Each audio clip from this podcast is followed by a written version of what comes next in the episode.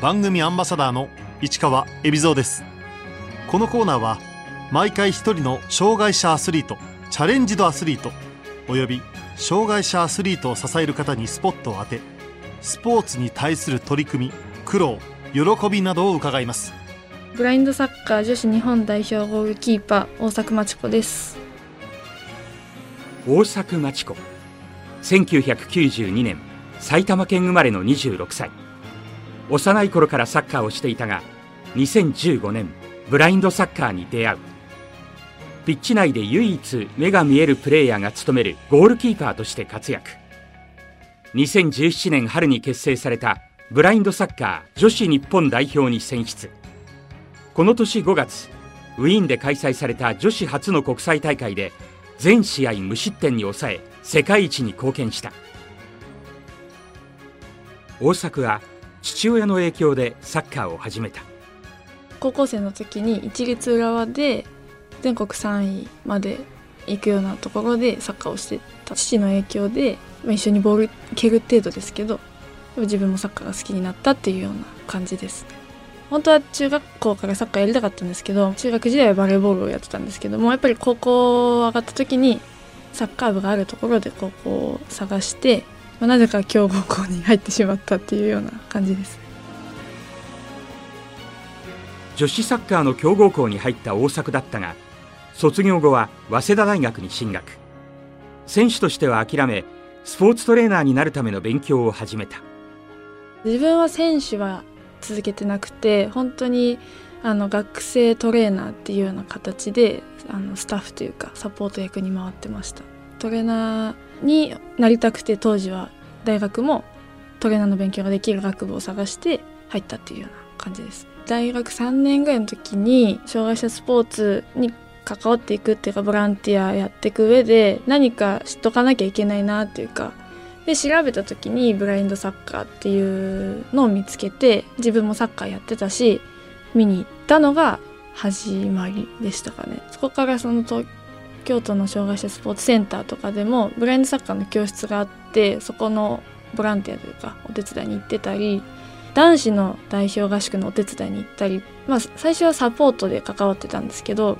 当時そのセンターの職員さんがあのブラインドサッカーの男子の日本代表のキーパーの方がいてま今度新しいチームが立ち上がるから大作さんもやってみないかっていうふうに誘われてでやるなら自分も選手ででキーパーをやりたいなっていうふうに思ってたところだったのでそれで本当本格的に始めたような形になります。ブラインドサッカーのゴールキーパーは目が見える晴眼者が務める。大作はこれまで健常のサッカーでもキーパーをしてきた。一番初めにやって単純に難しかったのはやっぱりあの狭いエリアからキーパー出ることができないので普通のサッカーは結構前後の間合いの詰め方とかもシュートコース絞る上で大事だったりするんですけどもそこができなかったのが難しくて。ブラインドサッカーを始めて1年。大作は最初にプレーしたチームを離れ地元の強豪チーム埼玉 T ウィングスに移籍した。埼玉 T ウィングスで監督をやってる菊島空選手のお父さんの菊島さんが T ウィングス監督なんですけど菊島さんが当時女子の練習会とかも結構精力的にやってくださっててで私もそこに参加するようになって女子の代表とかがもしできる時にやっぱり菊島さんのもとでプレーできた方が私にとってもいいかなって思ったのとあと単純にやっぱり練習拠点も自分の家から近かったので移籍しました。埼玉 T ウィングスに入ってキーパーとしての腕を磨いた大作。2017年4月にブラインドサッカー初の女子日本代表が結成されるとその初代ゴールキーパーに選ばれた。その当時国内で女子でブラインドサッカーのキーパーやってる人が少ないってほとんど今自分しかいないような状態だったのも分かってましたしせっかく選手でやるとしたら上を目指したいなって思ってたのでそれがこう形になりそうって思った時はすごいワクワクしました。女子日本代表の初代メンバーは上は40代から下は10代まで世代がバラバラ。初めて一緒にプレーする選手ばかりだった。最初もっと少なくて本当に7人とか8人とかそのぐらいでした。何を話したんだろう。最初は本当お互いを知るところから始めるような形でした。やっぱりなんか特殊なポジションだなっていうふうに思ってこう選手でありながらどこかサポート役というかっていう部分もあったりとかで選手として頑張らなきゃいけない部分もあったりとかあとは他の視覚障害の選手のサポートにも回れるように意識はしてました。結成間もない5月。女子日本代表はウィーンで女子初の国際大会に出場。世界16カ国が集まったがナショナルチームを組んで参加したのは日本だけだった。本当に全く情報がない中で行って日本にも10人いるかいないかぐらいのところだったので世界にどれだけいるんだろうっていうふうに思ってたところで思ったよりもたくさんいるんだなっていうふうに思いました。ただあの本当チームとして来てるのが本当日本ぐらいしかいなかったのでもっとその国でチームが作れるようになるにはまだまだかかるんだなっていうふうにも思いました。決勝の相手は世界の精鋭を集めたチーム IBSA 選抜だった。1対0でギリギリ勝ったようなしかもそれも後半入ってやっと取れたっていうような結構苦しい試合でしたね。日本じゃ体験できないようなガタイの大きさとか速さとか強さみたいなのもあって思ったよりもすごい苦戦したイメージがあります。試合はチーム最年少の菊島空が決勝ゴールを決め日本が勝利。栄えある初の王者に輝いた。菊島選手のところに飛び出していっちゃったんですけど後で本当はあの他のフィールドの選手も連れてその点決めた選手のところに連れていくのもキーパーの仕事だったみたいでそれを自分一人だけ飛び出してっちゃったんで後で怒られました。初めて手にしたメダルには格別な喜びがあった。勝ったっていう結果も嬉しいですけどやっぱそれが形に残るというかなんかこう頑張った証じゃないですけどそういうのがあると嬉しかったですね。去年2018年2月大阪の地元埼玉市で女子ブラインドサッカーの国際試合ノーマライゼーションカップが開催された。ノーマライゼーションとは障害のあるなしにかかわらず誰もが共に暮らせる社会を実現させること。埼玉市はノーマライゼーションの街を目指し障害者と健常者が協力し合うブラインドサッカーを支援している。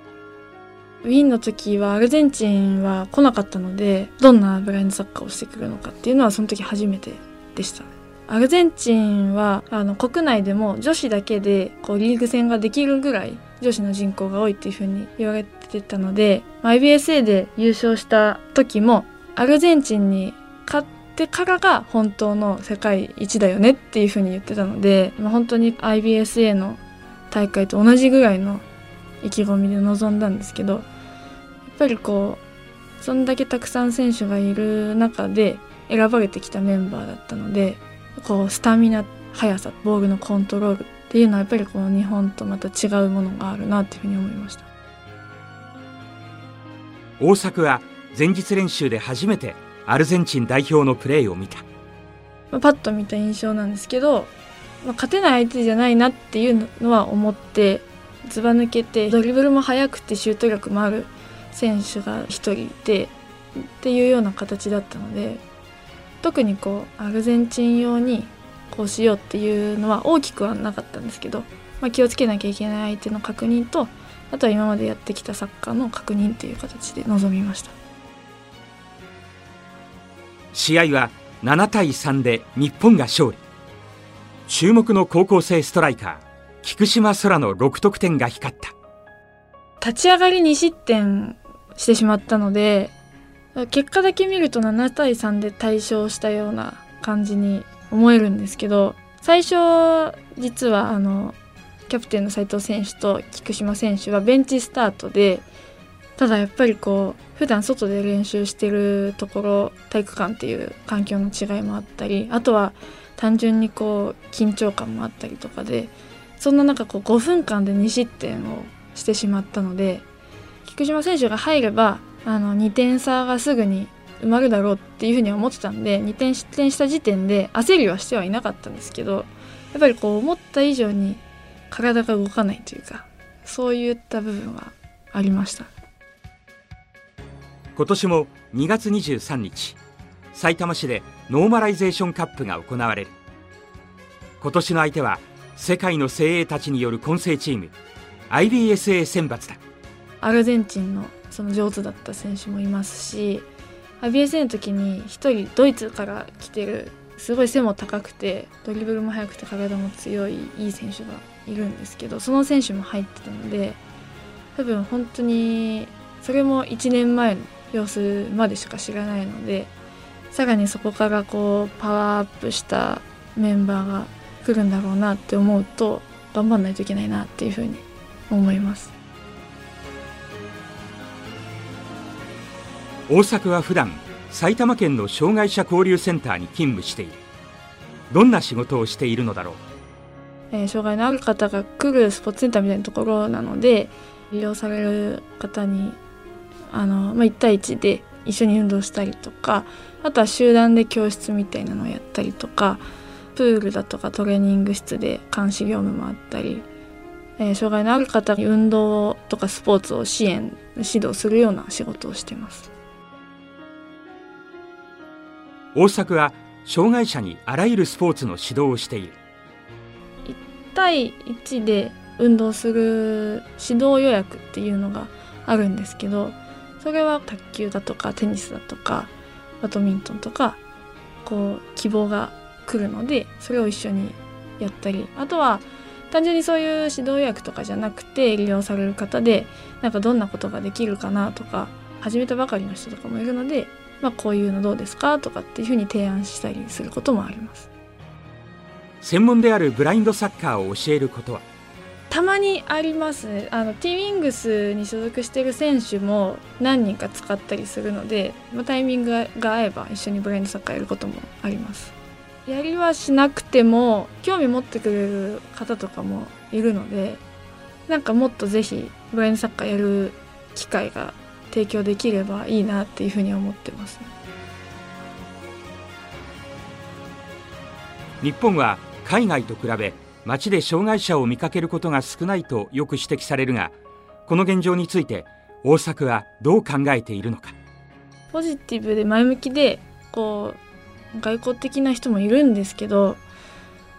ぱスポーツで言うとやっぱこう障害ある方でもスポーツやってみたいけどなかなかそのできる環境がないというか人も集まらないし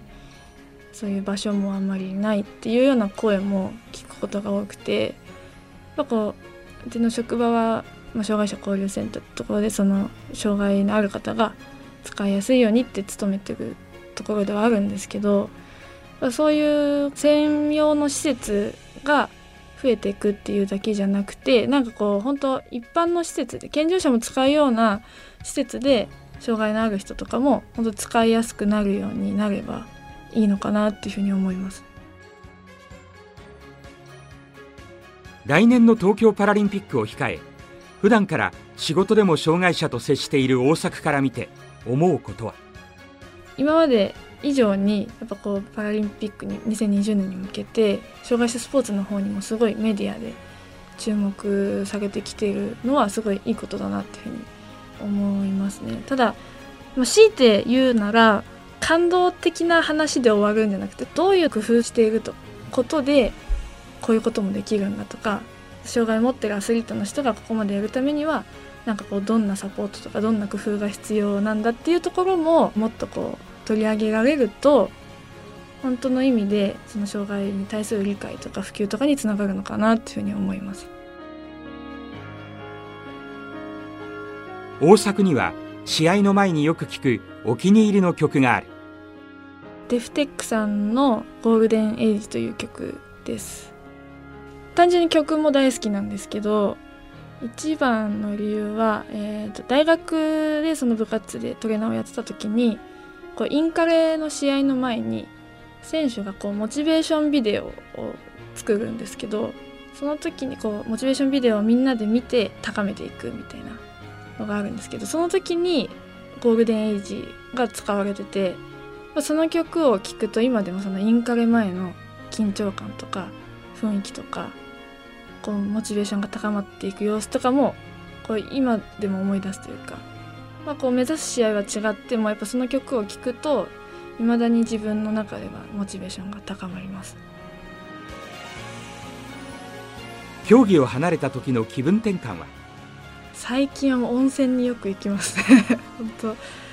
当もう次の日が早番じゃない日はほぼ毎日行くようなペースで温泉に行って車でこう1時間ぐらいの範囲であれば結構行きます、まあ、1日の疲れはその日のうちにリセットしたいなっていうところではい行ってます。ブラインドサッカーのプレーヤーとしてこれからの夢目標は？女子のブラインドサッカーもまだ多分まだまだ先の話なんですけど、えー、パラリンピックの種目になればいいなっていうのが一番の願いででできれば自分もそこまで選手として頑張りたいなっていうふうに思うんですけど何かしらの形で関わりたいなっていうふうには思ってます。ゴールキーパーは健常者が担当するブラインドサッカー。そのことがもっと世に広がれば大作を脅かすライバルが現れるかもしれない。ライバルが現れるのは、まあ、複雑な部分ではあるんですけど自分自身のレベルアップのためには女子代表も活性化するしてくると思うのではいいいなと思います。キーパーだけじゃなくて国内の試合だったらアイマスクつければフィールドの選手もあの目が見えてる人ができますしやっぱりこう視覚障害者のスポーツって視覚障害者だけじゃ成り立たない部分が多いのでどんどんどんどんこうサポートやってくださる人も必要ですけど一緒にプレーしてくれる人も増えればいいなっていうふうに思います。ブラインドサッカーを観戦するにあたり会場に来たからこそ味わえる面白さとは、うん、選手とかガイドだったりとか監督がどんな声を掛け合ってるのかっていうのは生で聞くとより迫力があるというかプレーもそうですけどあると思いますしやっぱりこう観客の方は静かに見てる分すごいプレーが起きた時の歓声だったりとかそういうのもすごい一体感が出ると思うので一緒に選手と一緒に盛り上がったり楽しんでもらえるんじゃないかなというふうに思います。